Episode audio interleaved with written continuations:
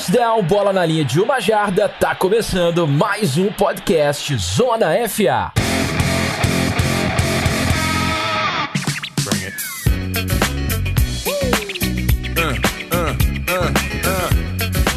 Muito bem, senhoras e senhores, fala meus guerreiros, sejam bem-vindos a mais um episódio do nosso delicioso Season Preview 2019. Gente que tá aqui trazendo para vocês essa série especialíssima, né, analisando a cada episódio cada um dos 32 times e suas principais movimentações também da liga, expectativa da torcida para essa próxima temporada, destrinchando para vocês sempre com um olhar analítico aqui de um fã, de um torcedor, de um convidado especial a cada um desses episódios. Como vocês viram aí no nosso título, hoje a gente vai falar do Philadelphia Eagles, que vem sendo a cada ano aí nas últimas temporadas sempre um favorito ao Vince Lombardi. Como será que o Eagles vem para essa temporada de 2019? E hoje, senhoras e senhores, tem aqui comigo uma convidada especialíssima, torcedora do Philadelphia Eagles,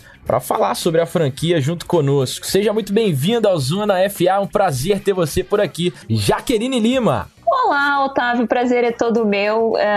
Estou é, muito feliz de ter sido convidada, de mais uma vez falar do meu querido Philadelphia Eagles, recém-campeão, recém que gosta de me fazer ter infartos, mas eu sou completamente apaixonada e é sempre um prazer falar da minha águia da Filadélfia. Sem sombra de dúvida, cara. E eu acho que é mais ou menos esse sentimento de cada um dos torcedores dos Eagles, né? Principalmente depois das últimas temporadas, de tudo que a franquia vem apresentando aí nesses últimos anos. É um um time muito bem quisto, mesmo que as, a pessoa não seja um torcedor do Eagles, a não ser que seja um rival, né? Eu acho que é um time que, é. que agrada, assim, a, aos olhos dos fãs da NFL e vai ser muito bacana a gente falar bastante sobre ele aqui no episódio de hoje. Se você é torcedor do Eagles, junte-se a nós, porque o programa estará imperdível. Se você, por um acaso, não é torcedor do Eagles, fique também por aqui, que essa nossa série tá bem especial e de uma maneira diferente, né? A gente tem trazido aí cada um dos times times da NFL com um olhar bem interessante para essa temporada de 2019, que daqui a pouco tá chegando, né? Demora, mas sempre chega. Antes da gente ir pro nosso bloco principal, então, para falar sobre os Eagles, vamos trazer os recadinhos sempre presentes aqui no Zona FA.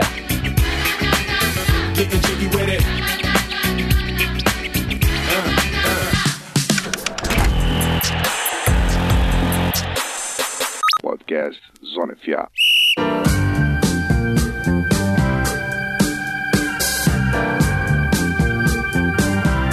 Você não sabe, meu camarada, o Zona FA tem um clube de assinaturas. É isso mesmo, você pode ajudar o nosso trabalho por aqui. Se você é um fã do programa, quer ajudar a gente financeiramente, acesse já picpay.me barra canal Zona FA. Lá você pode dar uma olhada nos nossos incentivos, nos nossos planos, participar também do nosso grupo de debates, né? Entrar ali no nosso locker room lá no WhatsApp, ter acesso a todos os nossos conteúdos exclusivos né? Não só é, em material de texto, mas também é, em termos de podcast. Ter acesso à nossa tabela completa de prospectos desse draft de 2019. São mais de 100 prospectos amplamente analisados lá pelos nossos especialistas, pela nossa equipe, com muito carinho para vocês. Beleza? Tem plano começando por um real, cara. Então não dá para chorar, beleza? Se você quiser ajudar a gente de outras formas também, que não seja financeiramente, existem várias maneiras. Uma delas, por exemplo, é mandando um review lá no iTunes. Só você colocar uns 5 estrelas, comentar lá sobre o nosso podcast. Isso já ajuda bastante o nosso trabalho. Se por um acaso você trabalha com Android, vai lá no nosso episódio no Spotify, compartilha no Twitter, no Instagram, no Facebook, manda para todo mundo. Isso ajuda bastante a nossa audiência a crescer cada vez mais, trazendo assim cada vez mais adeptos da bola oval aqui pro Zona FA, beleza? Ou você pode avaliar também aí no seu player favorito, cara. Fica a seu critério critério, mas só dá umas 5 estrelas lá pra gente que já dá uma moral. No nosso site você também tá acompanhando os previews com os textos, né, detalhando o resumo da off-season time a time, lá no medium.com/barra canal Zona FA. Você, por exemplo, pode encontrar o resumo dessa off-season do Philadelphia Eagles, falando um pouquinho sobre a temporada passada, um pouquinho do que o time já trouxe com as chegadas de novos jogadores, saídas, é, o draft do, do Eagles para 2019, além de uma pequena análise também do que esperar da franquia da Filadélfia para essa próxima temporada da NFL, assim como você encontra também de todos os outros times, todas as outras franquias da liga, beleza? Sem mais delongas, bora pro nosso bloco principal. Hora de falarmos sobre o Philadelphia Eagles.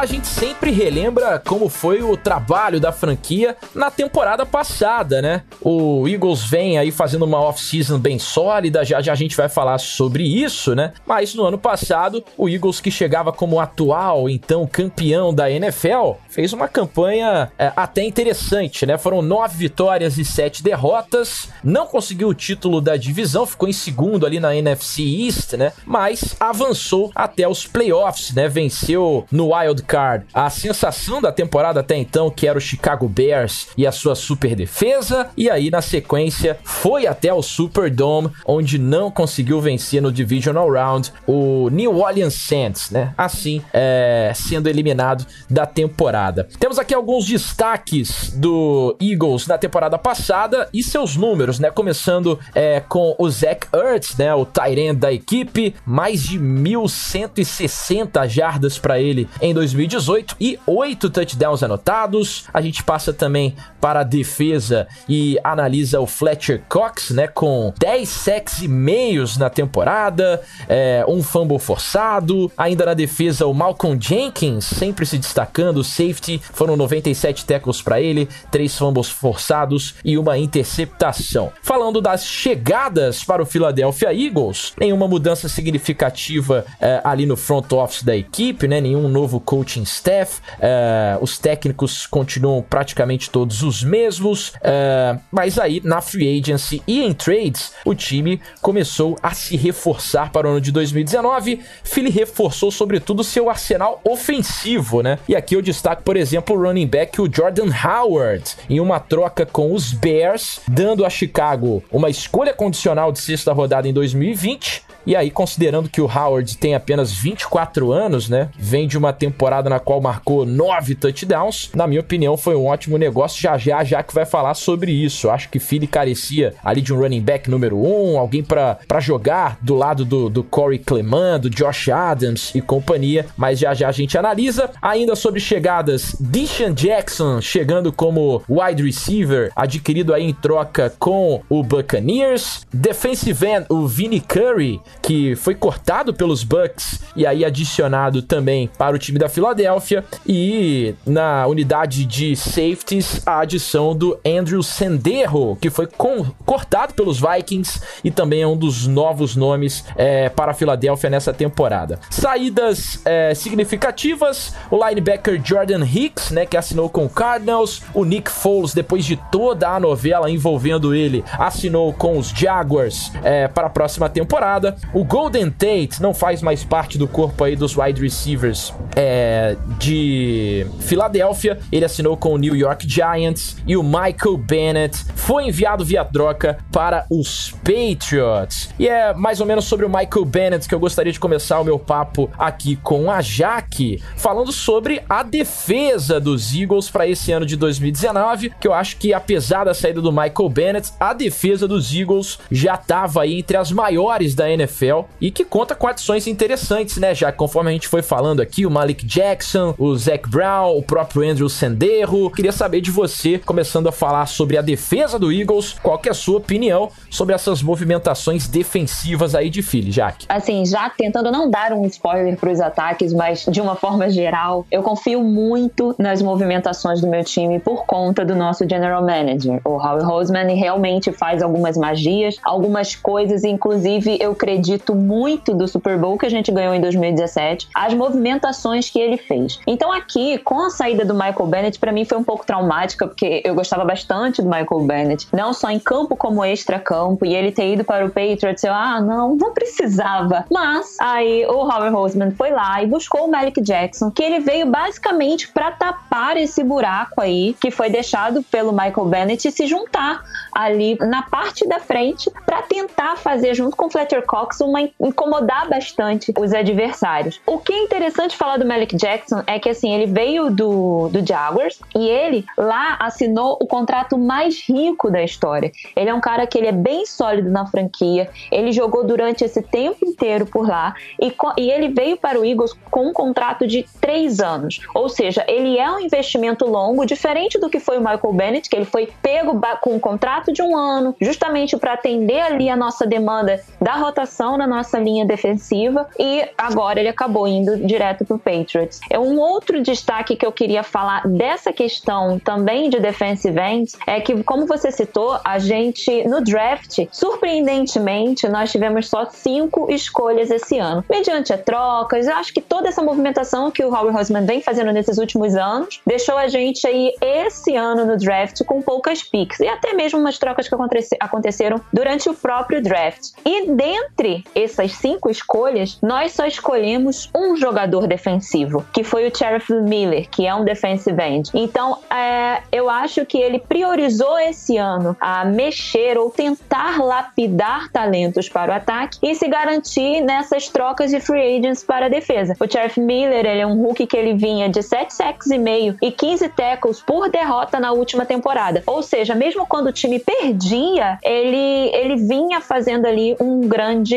um grande trabalho. Então, é uma coisa que nós devemos olhar bastante. Para ajudar, né, como você já citou aí, o nosso querido o Barnett, como com um novo linebacker, o Zach Brown, que ele é um jogador novo também. E ele aceitou o contrato de um ano é, com o Eagles para vir justamente para tentar reforçar ali aquela linha intermediária. Ele já passou pelo Redskins, pelos Bills, pelo Titans e todos esses times ele foi, é, como eu posso dizer, consistente. Então acredito que a adição dele também, e justamente por ser um contrato curto de um ano, pode fazer com que a, a defesa continue sendo robusta. Aí, por conta dessa questão toda, a gente teve um outro jogador também que veio novo, que eu tô esperando muito para ver, que é o TJ Forte. Ele é um linebacker também, só que ele também se movimenta no special teams. Então, assim, por ele realmente atuar em mais posições, não só em uma equipe, que é a equipe de defesa, quanto o special teams, ele pode colaborar muito pro time. Ou seja,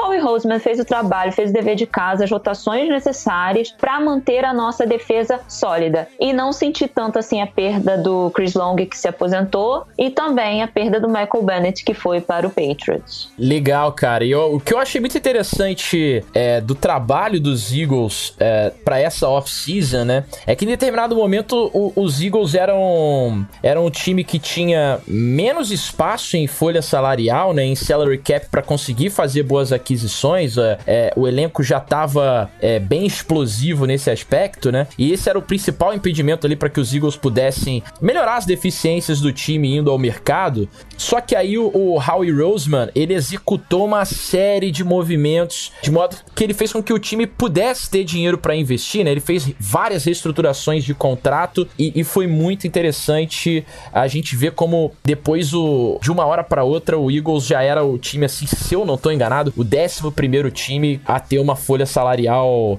é, disponível em, em, salary cap, né? E, e, passou de um dos times que estava muito trancado nesse aspecto e aí sim pôde atacar o mercado de maneira mais, mais eficiente, né? É, e passa muito por essa questão de ele trabalhar é, o time por temporada. Ele sempre firma contratos anuais que ele só compromete para, aquela, para aquele cap, aquele ano. Então no ano seguinte ele pode ou renegociar com o jogador ou tentar trocar ou renegociar o contrato, como vários fizeram isso esse ano. Até o Zach Ertz, que foi um grande destaque que você deu aí, ele renegociou o contrato para que conseguisse ajudar na, na folha salarial do Eagles e ele, ele conseguir ter esse teto para trabalhar bem, porque como você falou da temporada passada, temporada passada nós fomos aos playoffs, mas nós dependemos de um outro time para se classificar. Infelizmente, a gente perdeu o nosso quarterback de novo machucado e foi assim uma temporada temporada boa? Foi, fomos para playoffs após ser o campeão,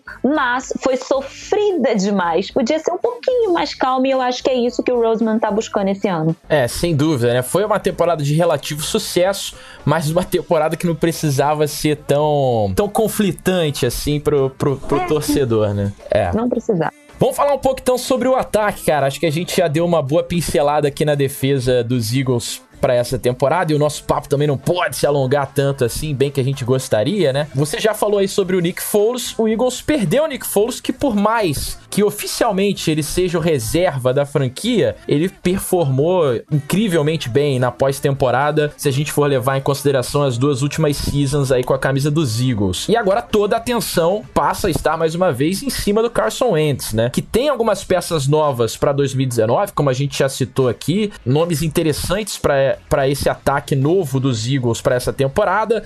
Você se preocupa com isso ou confia no potencial aí do Carson Wentz? Eu acho, por exemplo, que muito do sucesso do Eagles nessa temporada vai passar pela saúde dele, né? É, esse é o, a grande questão. Eu acredito que ele já conseguiu se provar aí, uh, nesses últimos quatro anos, que ele tem. Talento é uma palavra um pouco complicada de se falar em futebol americano, mas ok. Ele é um cara que ele tem a habilidade de que ele realmente corresponde àquilo que a equipe precisa com, com relação ao jogo. Fisicamente é uma coisa que a gente vai precisar observar, porque esses dois últimos anos, é, ele tendo essas duas lesões graves. Ano passado, inclusive, foi uma lesão por estresse. É, Acredita-se que ele não tinha curado completamente a lesão e posteriormente acabou forçando e ele voltou a se machucar. No entanto, as outras já estão rolando, né? As outras são os treinos, é, trazendo aqui para o português para todo mundo entender. É, e ele está muito bem. O que dão é, as notícias que correm lá pela Filadélfia de que ele está 100% curado. Isso é um pouco pesado de se falar, né? Porque a gente ainda não, não viu muita coisa. Treino é treino, jogo é jogo mas disse que clinicamente ele está completamente curado e, inclusive, ele está indo muito bem. Falando dessas peças novas,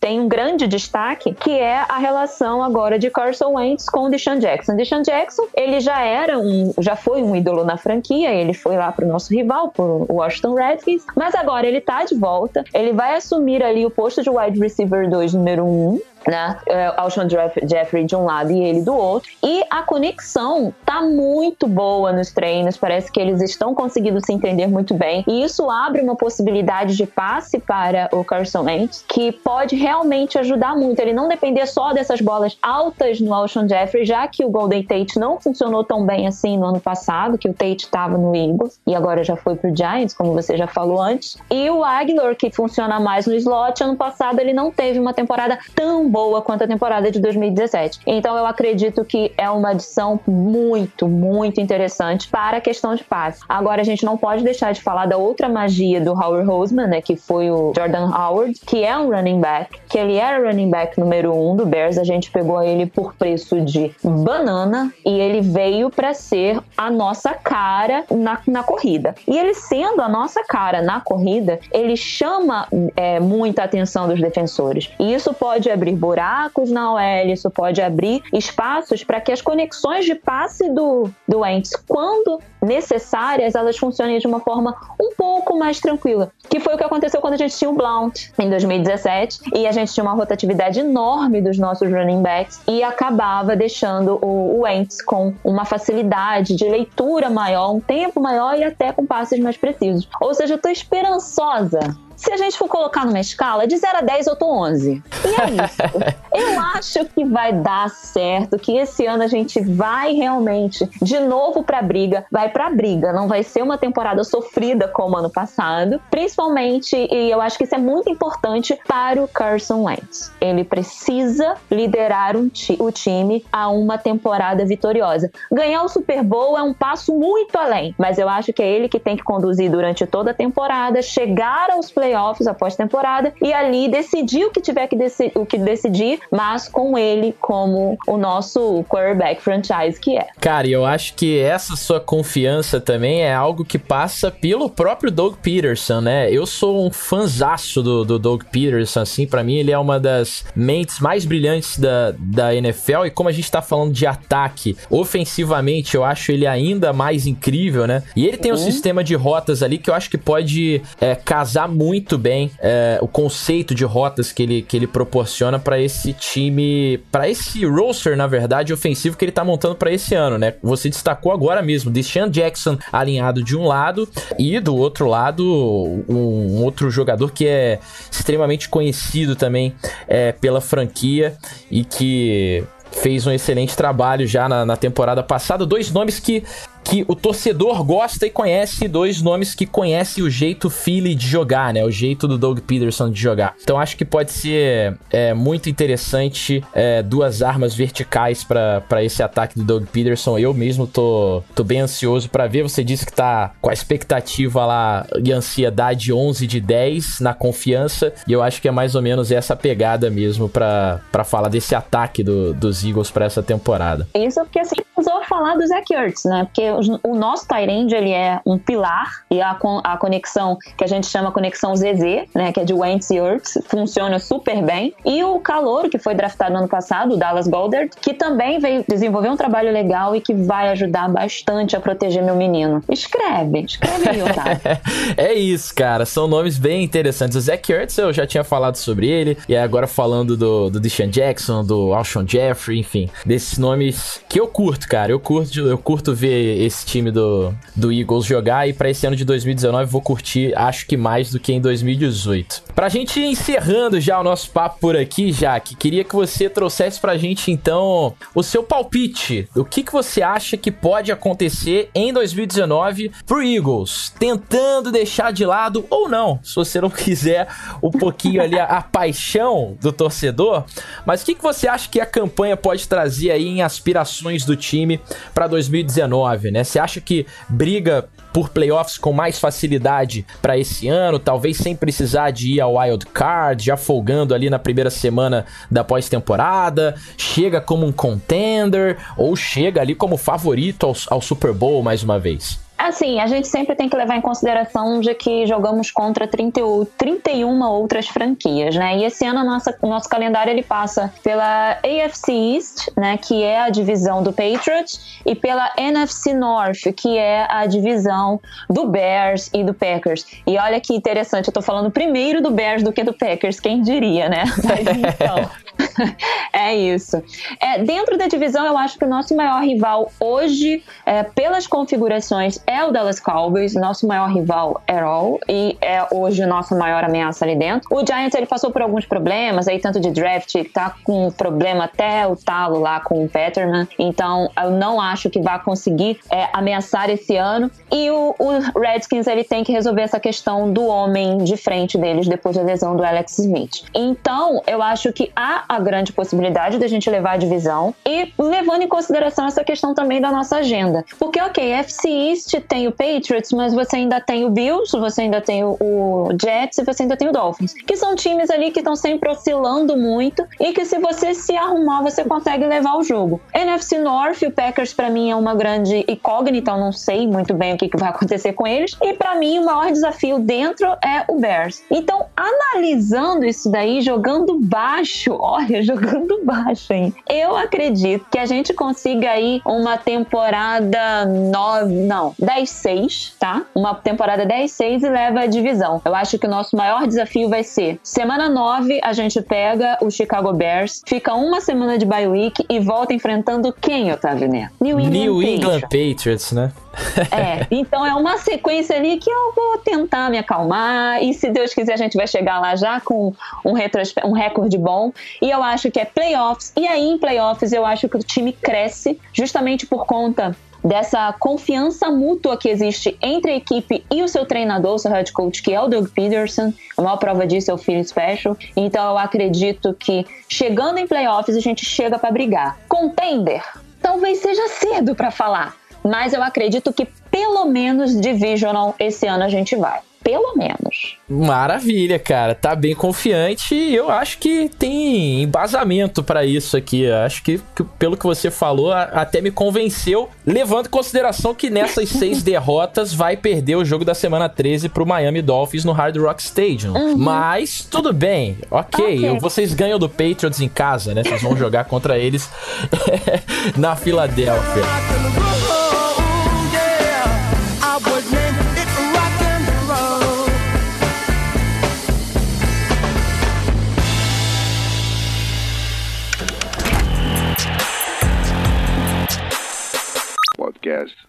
Zona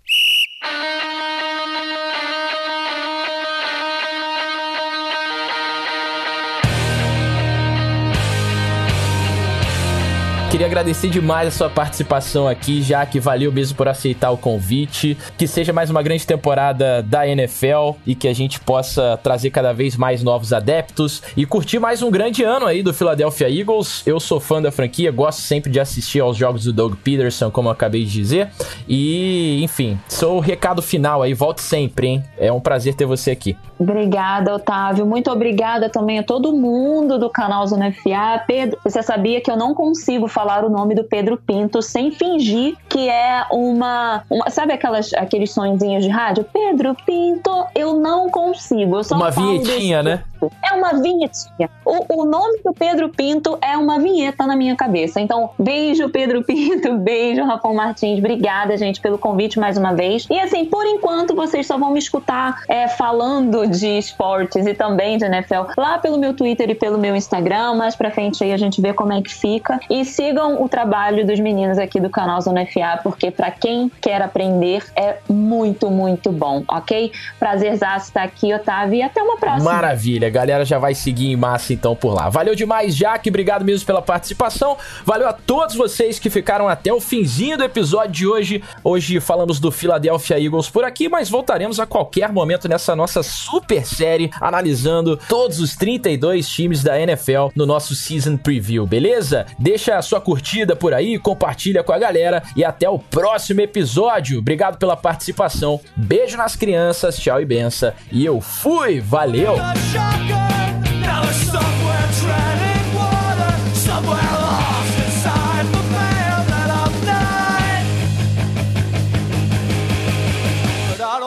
Be an asshole anymore.